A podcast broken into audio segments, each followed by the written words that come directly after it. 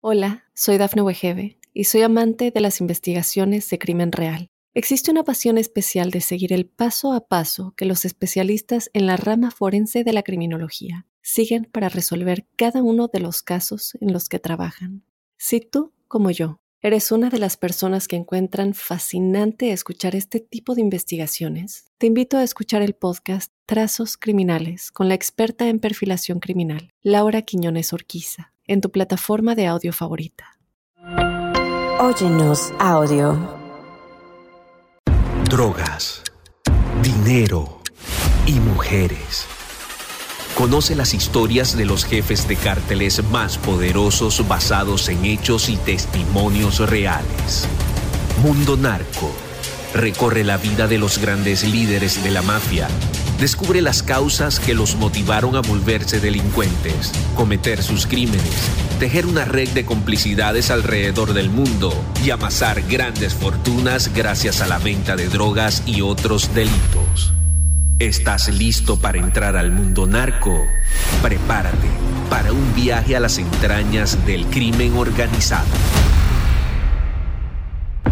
Mundo Narco. Bienvenidas y bienvenidos a Mundo Narco, un espacio donde recorreremos la vida de los grandes líderes de las mafias, las causas que los motivaron a volverse delincuentes, amasar grandes fortunas y tejer una red de complicidades alrededor del mundo gracias a la venta de drogas y otros delitos. Recuerden que, como cada semana, este es un viaje a las entrañas del crimen organizado. Y bueno, pues me complace a mí presentar, ya saben, a Jesús Lemus Barajas, eh, un gran periodista experimentado en temas de narcotráfico y también sus nexos con la clase política y empresarial de México. Un episodio más aquí en Mundo Narco, mi querido Jesús, ¿cómo estás? Querido José Luis, siempre con el gusto y el placer de saludarte. Yo muy bien, te agradezco mucho. Como siempre, esta invitación a Mundo Narco y para platicar de los secretos de la mafia, pues a darle que hay muchísimos, muchísimos temas que comentar el día de hoy. Pues mira, justo a darle que es mole de olla porque el día de hoy hay un tema bastante interesante. Hemos platicado, ya lo saben ustedes, de Joaquín El Chapo Guzmán, de Ismael El Mayo Zambada, de Rafael Caro Quintero, también de mujeres que han estado en el mundo del Lampa eh, de manera latente, pero también de manera muy influyente como Sandra Ávila Beltrán, Enedina Arellano Félix, Emma Coronel Aispuro. Y ahora nos tocó, eh, en episodios pasados le dedicamos tres capítulos a Damaso López Núñez eh, el licenciado, este estratega detrás de la cabeza criminal también del Chapo Guzmán, pero ahora un personaje quizás que si no se hubiera entregado a las autoridades, mi querido Jesús, yo creo que hubiera sido otro líder prominente en el mundo del narcotráfico. Me refiero a Damaso López Serrano, el mini licenciado. Yo pienso que sí, es importante hablar de, del Minilic, mi querido José Luis, por un solo hecho.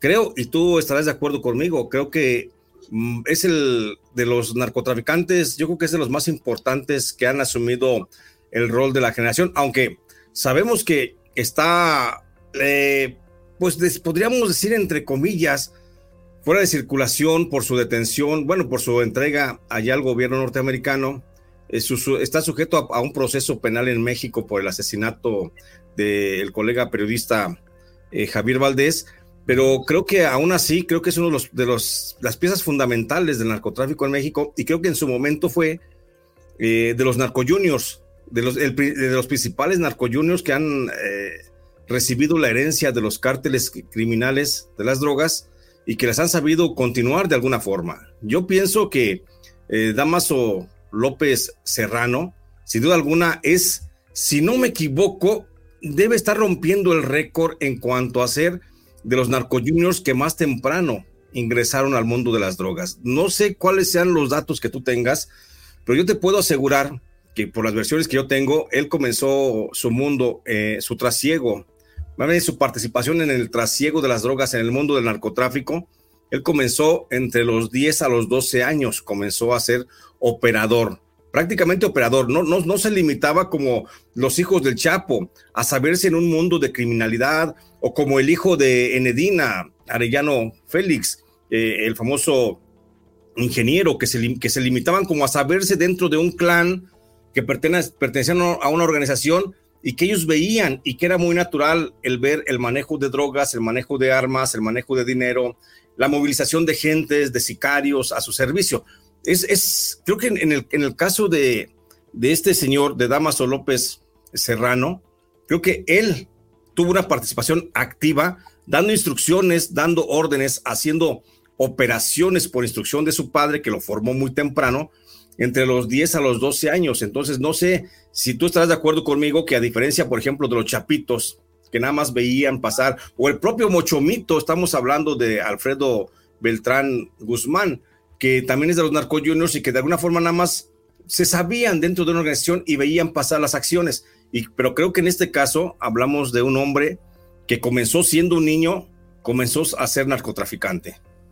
Totalmente de acuerdo, es a diferencia, tú lo mencionaste muy bien, a diferencia de los chapitos, nos referimos a los hijos del Chapo Guzmán, eh, el mini licenciado Damaso López Serrano tuvo una fuerte influencia eh, desde muy joven, justo porque su padre, lo hemos comentado en los episodios pasados, eh, tuvo mucha injerencia en la operación criminal, en cómo expandir el cártel de Sinaloa a otros horizontes, estamos hablando a otros continentes tan lejanos como Australia, eh, tan lejanos países como China, como Japón, para justo la compra, el trasiego y la negociación de los precursores químicos. El licenciado se encargó de todo eso y a la mano derecha de él pues tenía justo a su hijo. ¿A quién no le va a confiar más el negocio que a su propio hijo? No lo va a traicionar y no lo iba a, decepcionar en cuanto a las capacidades operativas se refería. El licenciado lo dotó de todos los, de todas las herramientas, de todos los contactos para que él, inclusive a muy temprana edad, pudiera controlar su propia célula criminal conocida como las Fuerzas Especiales de Damaso y también aunada y anclada, y tú lo sabes perfectamente, mi querido Jesús, a la célula de los Antrax, liderada también por un joven que era o que era muy afín a la familia Zambada, José Rodrigo Arechiga Gamboa, el chino Antrax. Ahí hay una muy buena complicidad. Se estaba gestando en, en aquellos años cuando este joven tenía entre 12, quizás 15 años, eh, la aparición de estas células para reforzar lo que en su momento hizo el cártel del Golfo con los Zetas o el cártel de Sinaloa con estas pequeñas células criminales.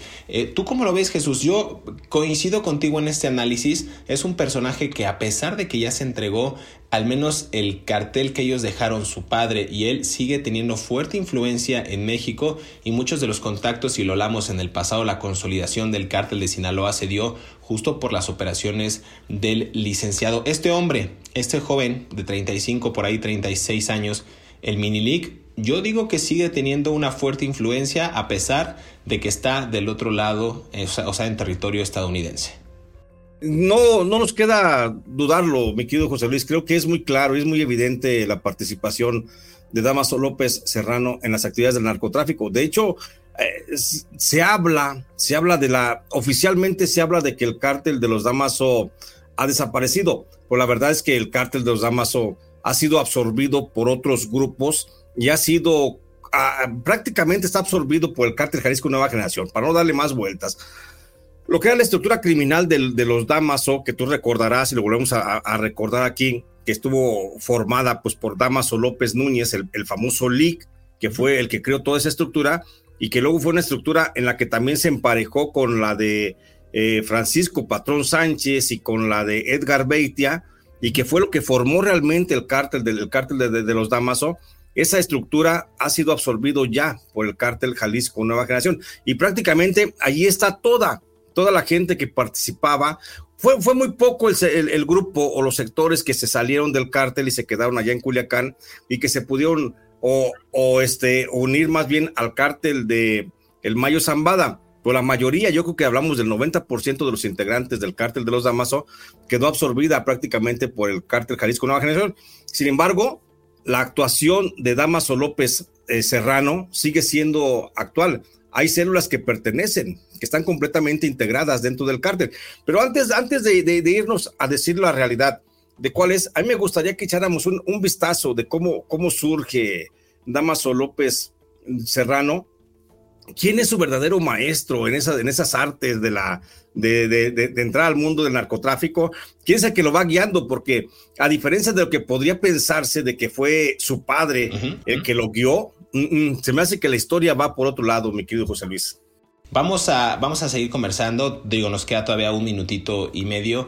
Eh, nada más para darles ese contexto y ahorita entrar de lleno con ese tema en el siguiente bloque. ¿Recuerdan ustedes que les comentamos en los episodios pasados que Damaso López Serrano era ahijado de Joaquín El Chapo Guzmán? Bueno, quizás, no sabemos, él podría ser una gran influencia en cuanto a actividades criminales se refiere. Hay varios personajes que lo influenciaron fuertemente, su padre, su padrino, en este caso el Chapo, pero por ahí hay otros más que ahorita Jesús Lemus nos puede desentramar y desvelar estos secretos de la mafia.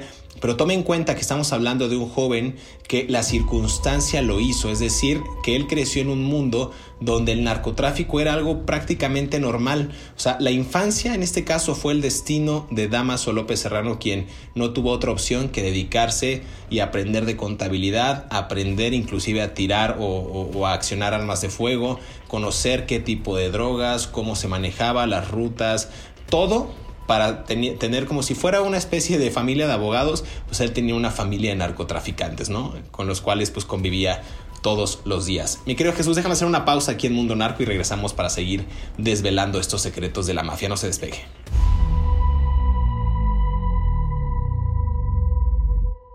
Hola, soy Dafne Wegebe y soy amante de las investigaciones de crimen real. Existe una pasión especial de seguir el paso a paso que los especialistas en la rama forense de la criminología siguen para resolver cada uno de los casos en los que trabajan. Si tú, como yo, ¿Eres una de las personas que encuentran fascinante escuchar este tipo de investigaciones? Te invito a escuchar el podcast Trazos Criminales con la experta en perfilación criminal, Laura Quiñones Orquiza, en tu plataforma de audio favorita. Damaso López Serrano, apodado el Minilic, es el hijo de Damaso López Núñez, conocido como el licenciado, operador financiero del cártel de Sinaloa y por muchos años uno de los hombres de confianza del Chapo Guzmán. Luego de la extradición del mencionado capo, uno de los más buscados en el mundo, una de las apuestas fuertes para quedarse con el mando del cártel, era precisamente Damaso y su hijo, a quien heredó el apodo de Minilic. La canción Damaso del cantante mexicano Gerardo Ortiz habla acerca de un hombre oriundo de Culiacán que irónicamente respeta la jerarquía y a su padrino, a quien después delató. Además, sería un hombre de amigos, lealtades, con especial gusto por la fiesta, las mujeres y los lujos. Durante su comparecencia ante una corte de California, López Serrano era el encargado de organizar el transporte de miles de kilogramos de heroína, metanfetaminas y cocaína de México a los Estados Unidos de Norteamérica. Ambos personajes entraron en un conflicto directo con Jesús Alfredo e Iván Archibaldo Guzmán Salazar, hijos del Chapo, y quienes finalmente se hicieron con el control total del cártel cuando el licenciado fue detenido y Damaso López Serrano se entregó a la Agencia Antidrogas de los Estados Unidos en el año 2017.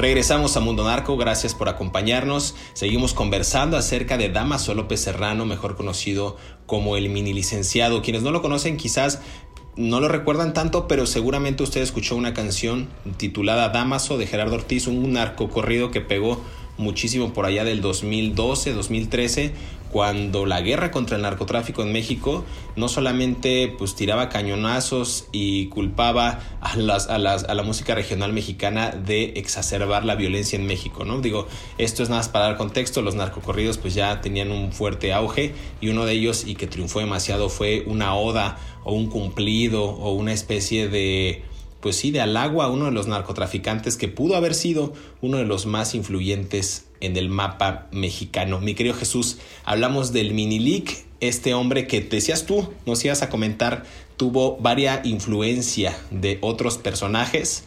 ¿Quién podría haber sido además del Chapo y de su propio padre, el licenciado? Claro que sí, José Luis, yo creo que hay que revisar. Fíjate que ahorita que tocas lo del tema del corrido, hay como, he encontrado yo en la red y en la música regional de allá de, Sinaloa, he encontrado como algunos seis o siete corridos de, que hablan de, de Damaso López Serrano, el Minilic. Al parecer le gustaba, bueno, le, gusta todavía eh, pagar algunos compositores locales para que canten sus corridos, pero fíjate que en torno a la, y esto seguramente algún día lo tendría que explicar el propio cantante de este Gerardo Ortiz, el cantante del, famoso corrido eh, Damaso, porque al parecer tengo yo, me han comentado que él fue el, el, único que escribió la letra, el propio, el propio este, Damaso López Serrano, él fue el que escribió la letra y realmente el que la compone es, es, Gerardo Ortiz. Pero bueno, eso no, no voy a entrar yo en, cuestionamientos, igual me puede desmentir sin mayor problema. Pero lo que sí quiero decir y dejar bien claro que quien haya escrito la, la letra de Damaso en el corrido de Gerardo Ortiz eh, es porque escribió la letra puntualmente y con mucho orden cronológico y porque es la verdadera historia que se cuenta de Damaso. Fíjate que en ese, en ese corrido se habla de la gerencia, de una agrupación criminal, la gerencia, y, y, nadie, nadie ha dado cuenta de que la gerencia es justamente aquella organización criminal que, que juntaron en un momento el cártel de Sinaloa con el cártel de los Beltrán y el cártel de los Damaso, la gerencia. Y esta es la primera referencia que encontramos en la música regional de la existencia de esa, de la gerencia. Pero bueno, independientemente de eso, creo que lo, importante es que esa canción se apega mucho a la realidad, mucho a la verdad histórica, quiero decir, eh, que es lo que se conoce de él y pues creo que hay que partir, como te decía ahorita en el, en el bloque anterior, hay que partir de ver de dónde viene Damaso. Damaso, bueno, no hay mucha información al respecto. Es, es de, los, de, los, de los perfiles así como más protegidos que se han visto, pero se sabe que es el hijo de un primer matrimonio de, de Damaso López Núñez. En ese matrimonio no es el único hijo, Damaso López Serrano, hay, hay por lo menos otros dos niños y posiblemente también se habla de una niña. Entonces, eh, son, son todo un grupo de hermanos todavía, pero Damaso es el mayor. Y Damaso López Serrano es un niño al que no le gusta ir a la escuela y al que es está muy apegado a su papá y su papá lo consiente mucho.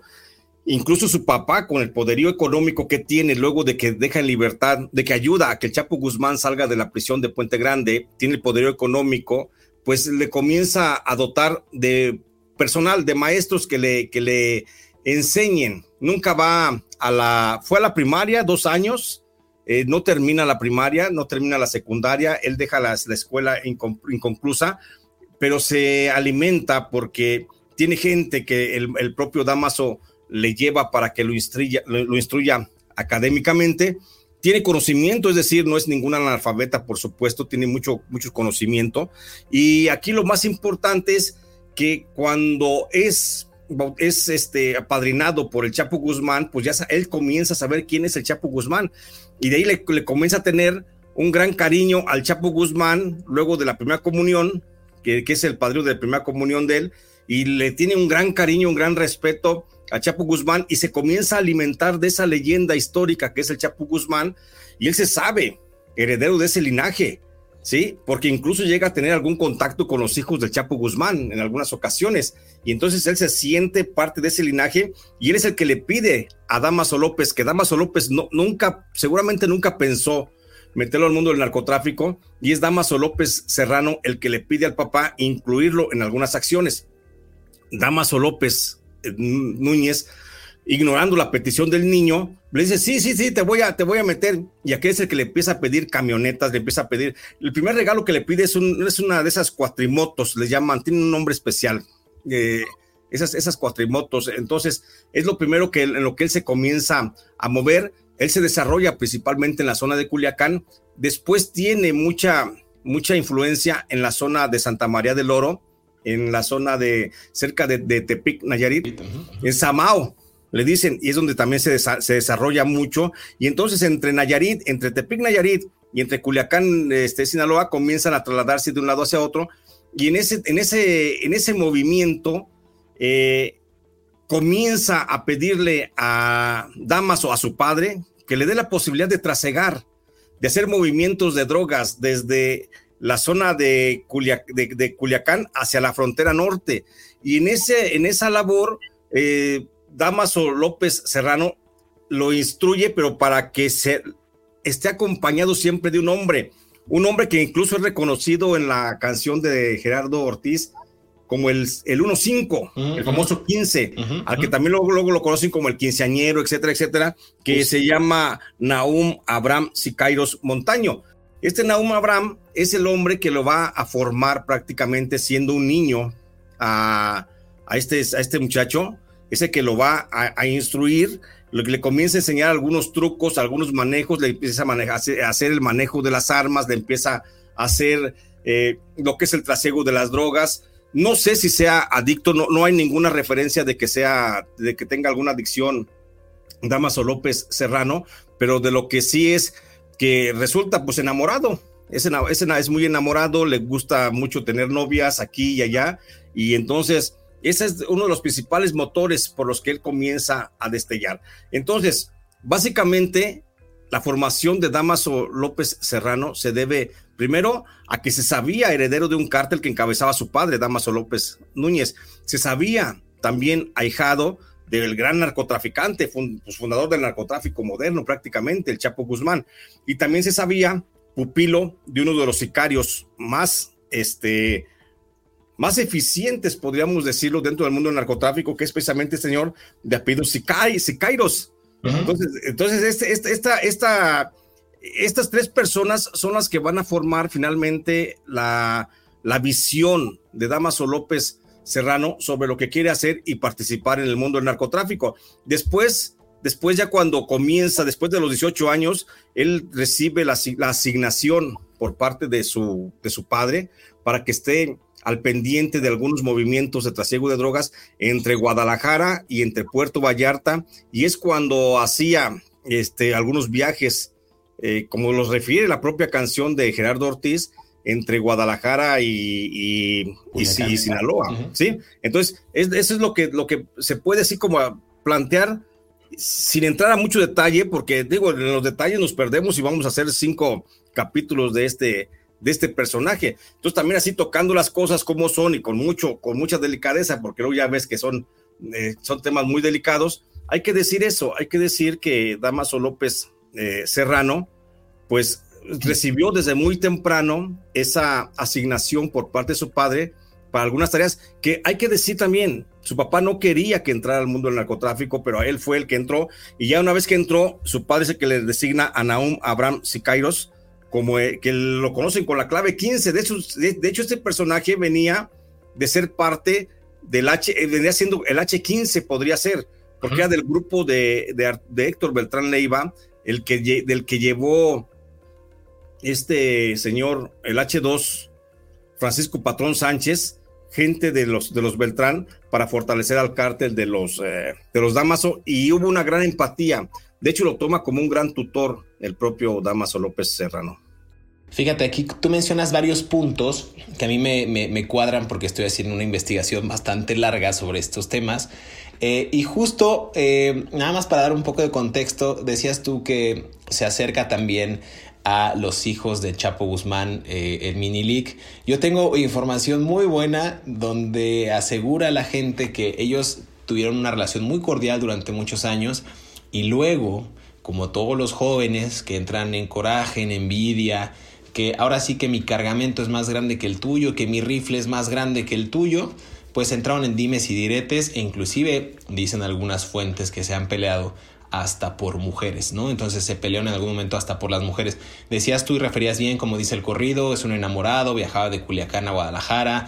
El tema del H15 o del 15 o del 15, a mí me parece muy relevante porque hablaremos si quieres de ello en el siguiente segmento, pero recuerdan ustedes que dijimos que López Serrano, el Minilix, se entregó en San Diego ante la justicia estadounidense, porque pues meses después se entregó su padre en esta negociación que hizo eh, en Estados Unidos para protegerse y para declarar en contra del Chapo. Entre las personas que iban cuando se entregó el mini league pasaron ciertos días o en un periodo de tiempo de negociación. También lo acusaron a él en una corte federal en San Diego y a otros cinco personajes, cinco personas incluidas de su grupo más cercano. Y adivinen quién estaba incluido en esos cinco. Bueno, pues Naum Sicairos Montalvo, el quinceañero, también se entregó en esa ocasión y los culparon, digamos, esta conspiración para distribuir sustancias controladas. Esto viene eh, referido en un documento de la Oficina de Asuntos Públicos de la Dependencia con fecha del 7 de agosto del año 2017. Entonces, No es casualidad que el mini leak se haya entregado ante las autoridades estadounidenses semanas después de que su papá se entregó y también se entregó el quinceañero. Según tengo entendido, estos personajes, tanto el mini leak como el quinceañero, ya están libres en Estados Unidos. Entonces, Insisto, por eso cuando decimos de manera muy responsable que probablemente tienen una responsabilidad y una fuerte influencia en México todavía estos personajes, es porque están libres y supieron negociar muy bien su salida y también afianzar estas redes criminales. El corrido, insistimos, para nada es un eh, no, es, no es una ficción. Recuerden que muchas veces los corridos son un retrato o es una radiografía criminal de lo que está pasando en México. Ustedes los pueden escuchar, que el flaquito de Enigma Norteño, que Damaso de Gerardo Ortiz, que el, señor Zambada del Fantasma, pero son corridos que narran y que dan pie y cuenta de todo lo que está pasando en México. Mi querido Jesús, te voy a pausar, pero a ver, dime, dime, dime. No, antes, antes, de que mandes al, al, corte, mi querido eh, José Luis, fíjate que tienes razón en, cuando, cuando hablas de, de, los que se fueron, de los que se entregaron en Estados Unidos, allá en, en, San Diego, cruzaron la frontera para entregar. De hecho, de hecho, no cruzaron la frontera, ellos se entregaron en la línea fronteriza, ¿eh? Uh -huh. Se entregaron, pero fue un grupo a los que en un acto de, de solidaridad, el propio Damaso López Serrano les dijo, tú y tú y tú y tú, y agarra un grupo de cinco personas, que era su, su séquito, era sus escoltas, era su grupo de confianza, dijo, vámonos porque aquí nos van a matar, y efectivamente, recordemos que se, ellos se entregaron en el 2017, allí en, en, el paso fronterizo, en la garita de Tijuana, San Diego, uh -huh. y, y ahí se entregan Damaso y otros cinco o seis personajes que eran de su confianza. Y estos personajes que se entregaron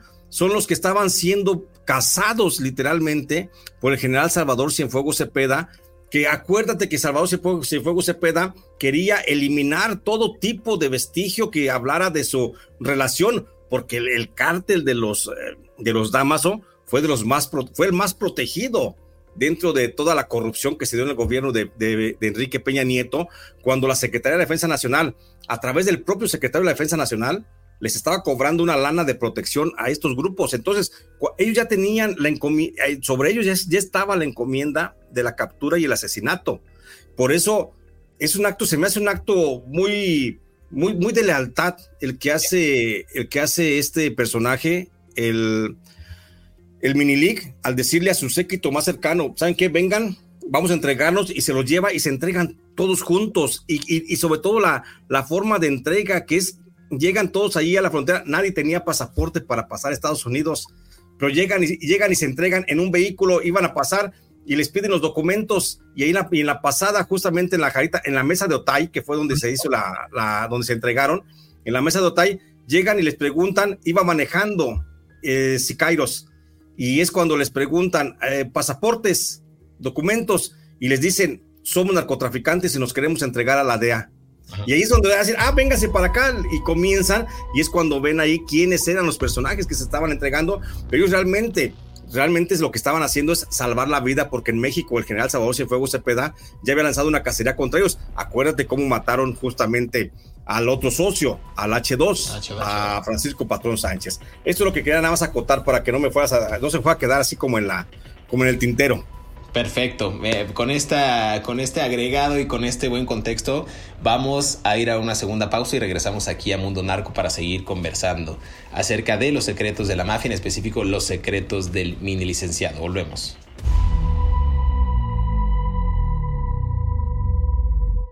Hola, soy Dafne Wegebe y soy amante de las investigaciones de crimen real. Existe una pasión especial de seguir el paso a paso que los especialistas en la rama forense de la criminología siguen para resolver cada uno de los casos en los que trabajan. Si tú, como yo, eres una de las personas que encuentran fascinante escuchar este tipo de investigaciones, te invito a escuchar el podcast Trazos Criminales con la experta en perfilación criminal, Laura Quiñones Orquiza, en tu plataforma de audio favorita.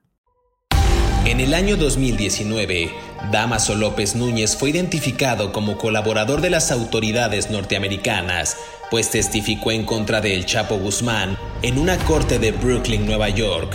Además, fue una pieza clave en el juicio de Emma Coronel Aispuro, quien fue sentenciada a 36 meses aislada en una prisión de Estados Unidos por su participación en el tráfico de drogas y lavado de dinero.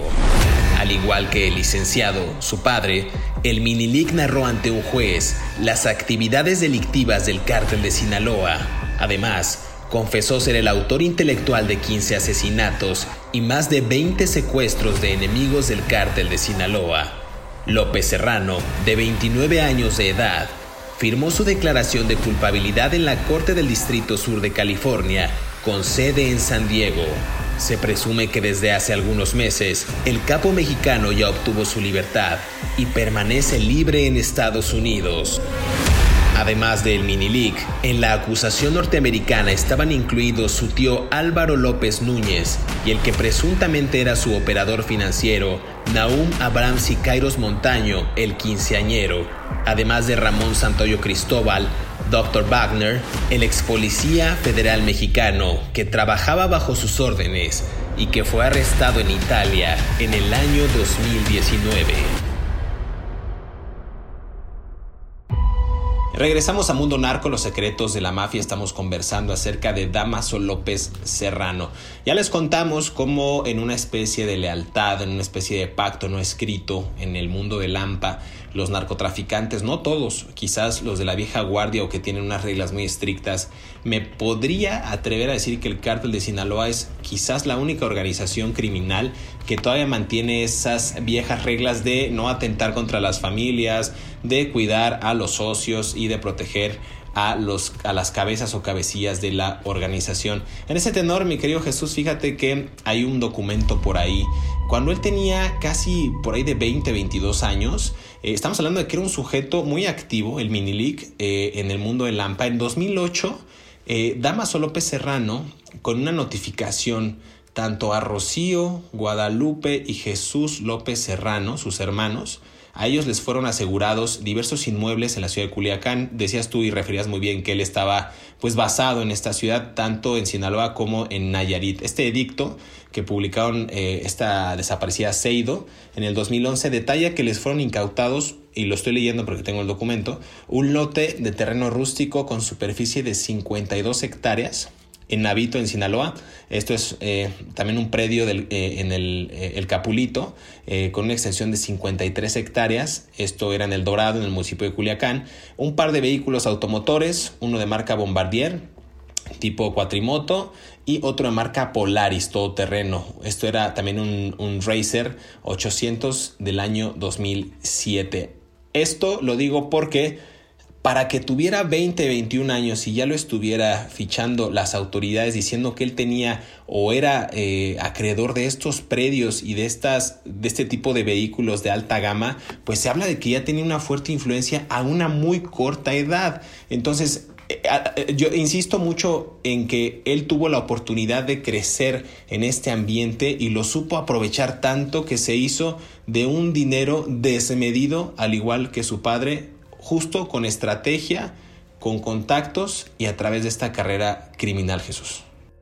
Sin duda alguna, José Luis, el tema de que fue un hombre exitoso en el mundo del narcotráfico, eso no se le puede negar te digo, no, por, no, en vano, es, es, el, es de los principales narco juniors que logran establecer y que justamente, fíjate, aquí hay que establecer también una cosa, el cártel de los Damaso, mientras por un lado, bueno, tenía el control el papá, Damaso López Núñez, tenía todo el control, había cuentas separadas también dentro de la organización, ¿eh? O sea, no todo era, era para el papá, también él trabajaba también sus, este, sus, sus propios ingresos económicos, no sé esos que hacen los cálculos de los cárteles de las drogas, pero sí te puedo asegurar que fuentes informativas aseguran que el cártel de los damas en un momento fue por mucho, por mucho superior a lo que pudo acumular el cártel de la familia michoacana en muchísimos años, ¿eh? Y el cártel de los Damaso se dedicaba también con cierto, pues es que no sé, no, no, no, sé cómo decirlo, porque tenía también un cierto perfil moral para el manejo de las drogas. Se escucha ridículo, ese término, un perfil moral para el manejo de las drogas, pero por ejemplo ellos no manejaban drogas sintéticas, solamente manejaban marihuana y manejaban trasiego de cocaína.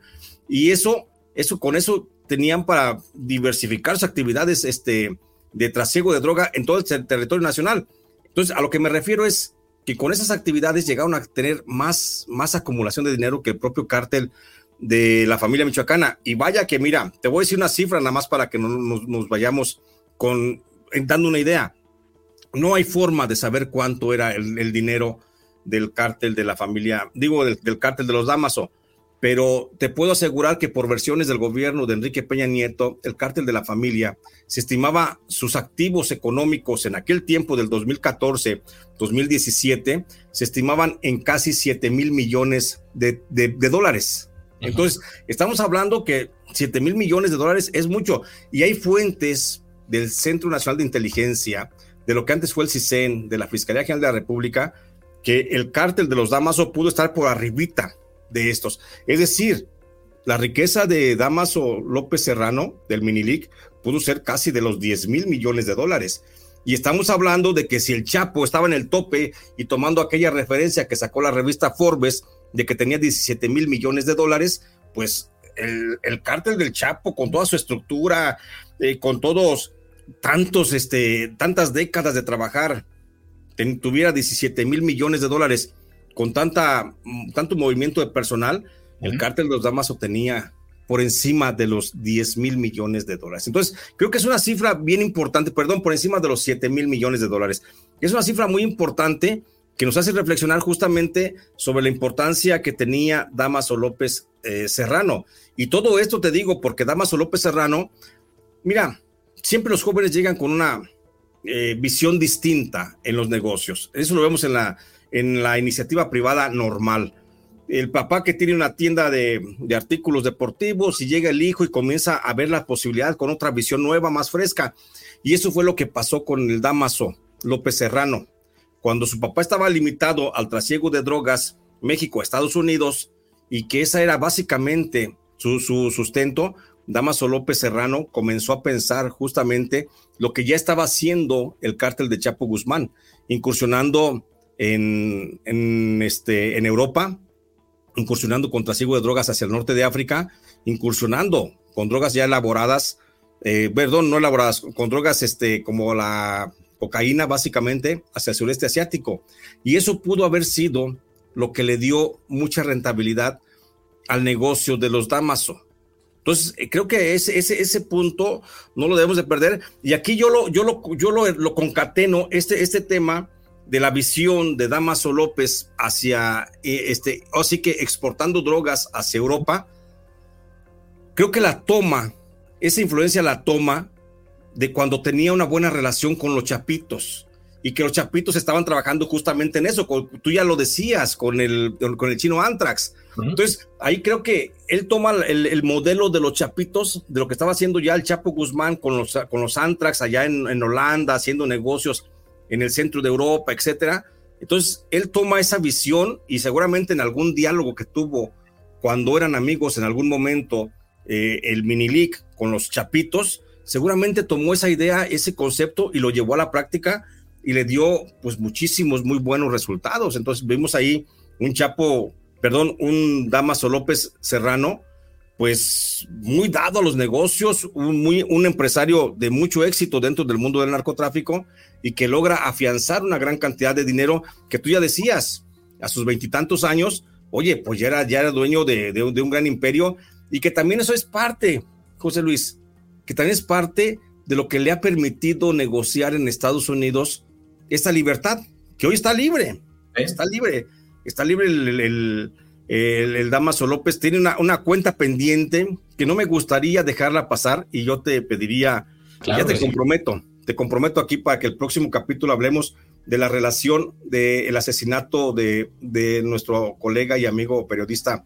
Javier Valdés, porque tiene mucho que ver, ahí confluyen mucho eh, cómo Javier Valdés fue descubriendo y exponiendo la verdad sobre cómo opera el narcotráfico en Sinaloa y cómo hay una pues hay una relación ahí muy, muy extraña de los grupos de narcotráfico que terminan por asesinándolo, por asesinarlo y culpando justamente a Damaso López Serrano. Me gustaría que tocáramos ese tema en el próximo capítulo, pero sí decirte eso y decirle a nuestra audiencia que Damaso López Serrano yo creo que es de los narco juniors más importantes que hemos tenido en México.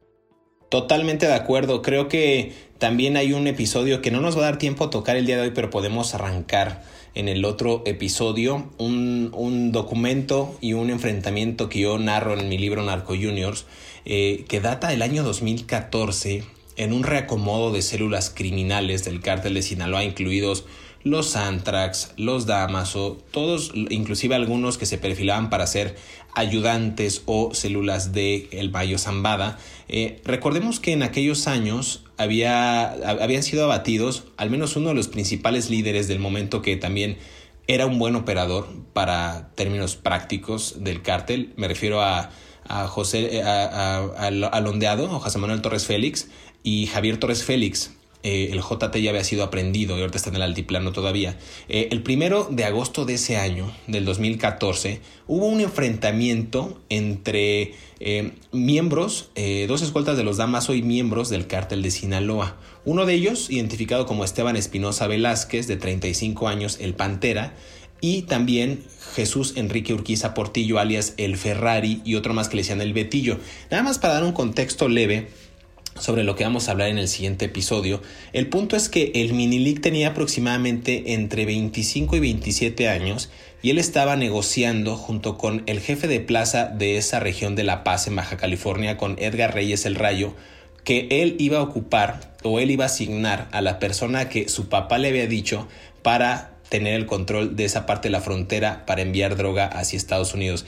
Este capítulo está interesante porque en ese enfrentamiento él no dio la cara sino que mandó a sus hombres, pero a la distancia él estaba gestionando todo el encuentro. Hubo una matazón de aquella que pues entre miembros asesinados del cártel de Sinaloa y de su propio grupo se generó una fractura y una ruptura también al interior del cártel de Sinaloa y también un enfrentamiento y rencilla entre Damaso López Núñez y el Chapo Guzmán. Ahora sí que los hijos estaban de por medio y estaban negociando entre ellos quién se iba a quedar la plaza, simplemente porque el Minilic quería tener mayor influencia en esa zona norteña de México. Está interesante el caso, es un caso que yo refiero, insisto, en mi libro que tiene que ver con investigaciones del aceido, donde aseguraban que esta decisión fue tomada por López Serrano, no le gustó a estos integrantes, eh, sobre todo de mayor jerarquía del cártel de Sinaloa, y ordenaron un ataque armado, pues justo para dejar en claro que no cederían ante los caprichos de él y de su padre, o sea, me refiero al Minilic y al Lic, y coincidían que pues las órdenes habían sido dadas por el Mayo Zambada y los, Chapitos, ¿no? En una especie de confronta entre ellos. Nada más para dejarlo ahí, está interesante, si quieres lo ahondamos bien en el siguiente episodio, pero para que ustedes vean que a sus 25, 27 años, pues él ya estaba peleando la plaza y estaba diciendo y tomando decisiones a su nombre y algunas de ellas a nombre de su padre. Mi querido Jesús, eh, también coincido en el tema de, de Javier Valdés Cárdenas, nuestro querido amigo, eh, para que lo toquemos en el siguiente episodio. Pero antes de despedirnos, por favor cuéntanos si quieres dar una conclusión acerca del tema y también dónde te pueden encontrar, dónde te pueden seguir. Bueno, pues yo creo que el tema todo no lo podemos concluir, pero creo que sí, hay que considerar, hay que considerar, como tú dices, eh, todas esas versiones públicas de la información que se genera en torno a los delincuentes, a los narcotraficantes, como podríamos encontrar en los corridos. Creo que el corrido, te digo, muy revelador es el de Gerardo Ortiz, el de Damaso, que ese lo recomiendo ampliamente, ¿sí? Para que, muy pegajoso, ¿no? Aparte. Sí, no, además está, está, está, está, está bonita la, la, la, música y todo, pero creo que cuenta la historia como lo debe hacer un corrido. Cuenta la historia muy, muy cercana a la realidad y creo que más allá de lo que se pudiera hacer la apología, porque bueno, también yo no, yo no coincido en eso de las, de las apologías.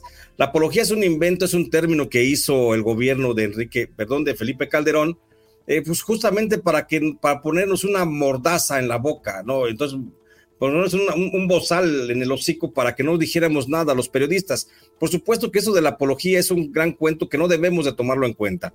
La historia se cuenta como se debe contar, punto. Y creo que los corridos son una gran enseñanza de ello. Y así como lo estamos diciendo aquí, mi querido José Luis, creo que estamos hablando con los elementos, producto de muchos años de investigación, y que no tienen otra, otra, otra razón o fundamento más de el de informarle a la gente para que la gente cree, haga su propia este, diserción interna y puedan decidir su propia opinión pública sobre algún tema en particular.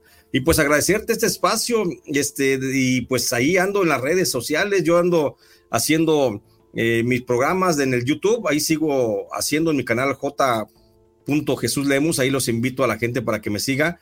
Tengo otro canal que se llama Crónicas Negras y escribo también de manera frecuente para Los Ángeles Times y escribo también para el periódico Ángel Metropolitano de la Ciudad de México. Allí estoy y pues me encuentran, aparte, me encuentran en cualquier librería. Tengo 11 libros. El más reciente, El Fiscal Imperial, todavía por ahí creo que anda.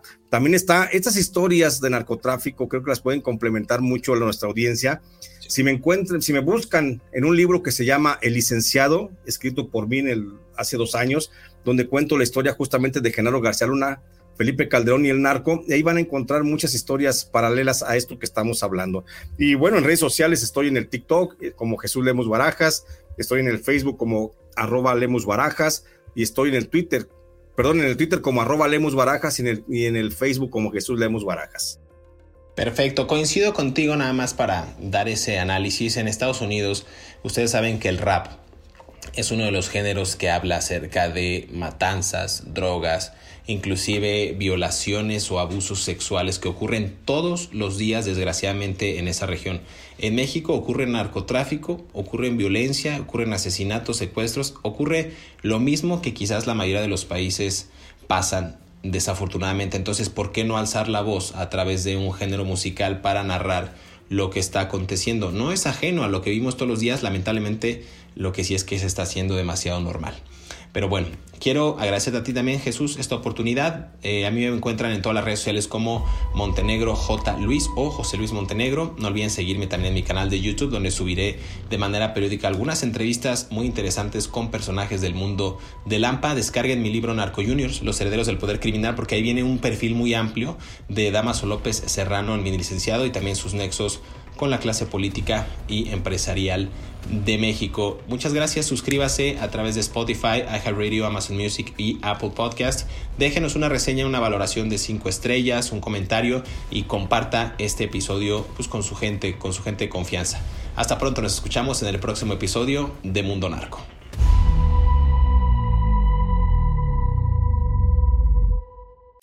Varias versiones apuntan a que el Minilic se habría entregado para negociar con las autoridades estadounidenses una reducción de su condena. Incluso fue una pieza clave en el juicio de Emma Coronel Aispuro, quien fue aislada en una prisión de Estados Unidos por su participación en el tráfico de drogas y lavado de dinero. Otra versión señala que hace cinco años el narcotraficante se entregó a las autoridades de Estados Unidos porque Ismael, el Mayo Zambada, jefe principal del cártel de Sinaloa, estaba pisándole los talones y según investigaciones, el Mini League mantenía una abierta guerra con los chapitos. En México, López Serrano fue acusado de ordenar el asesinato del periodista mexicano Javier Valdés del semanario Río 12, quien fue ultimado a tiros afuera del semanario el 5 de mayo de 2017. Sin embargo, Estados Unidos no le agregó este delito. El 16 de septiembre de 2022, el mini licenciado habló en español ante el jurado estadounidense y expresó, Solo quiero ofrecer una disculpa a todas aquellas personas a las que perjudiqué tanto con mis acciones. Hice mal y lo reconozco. Me equivoqué al elegir ese camino. También habló del sufrimiento que causó a sus propios familiares y amigos. Voy a ser una persona completamente diferente de lo que solía ser. Les pido una oportunidad para comenzar una nueva vida. Si te gustó este episodio, active el botón de seguir en la plataforma que nos estés escuchando, ya sea en Spotify, Amazon Music, Apple Podcast o iHeartRadio. Mundo Narco es un producto original de Mundo Now, todos los derechos reservados.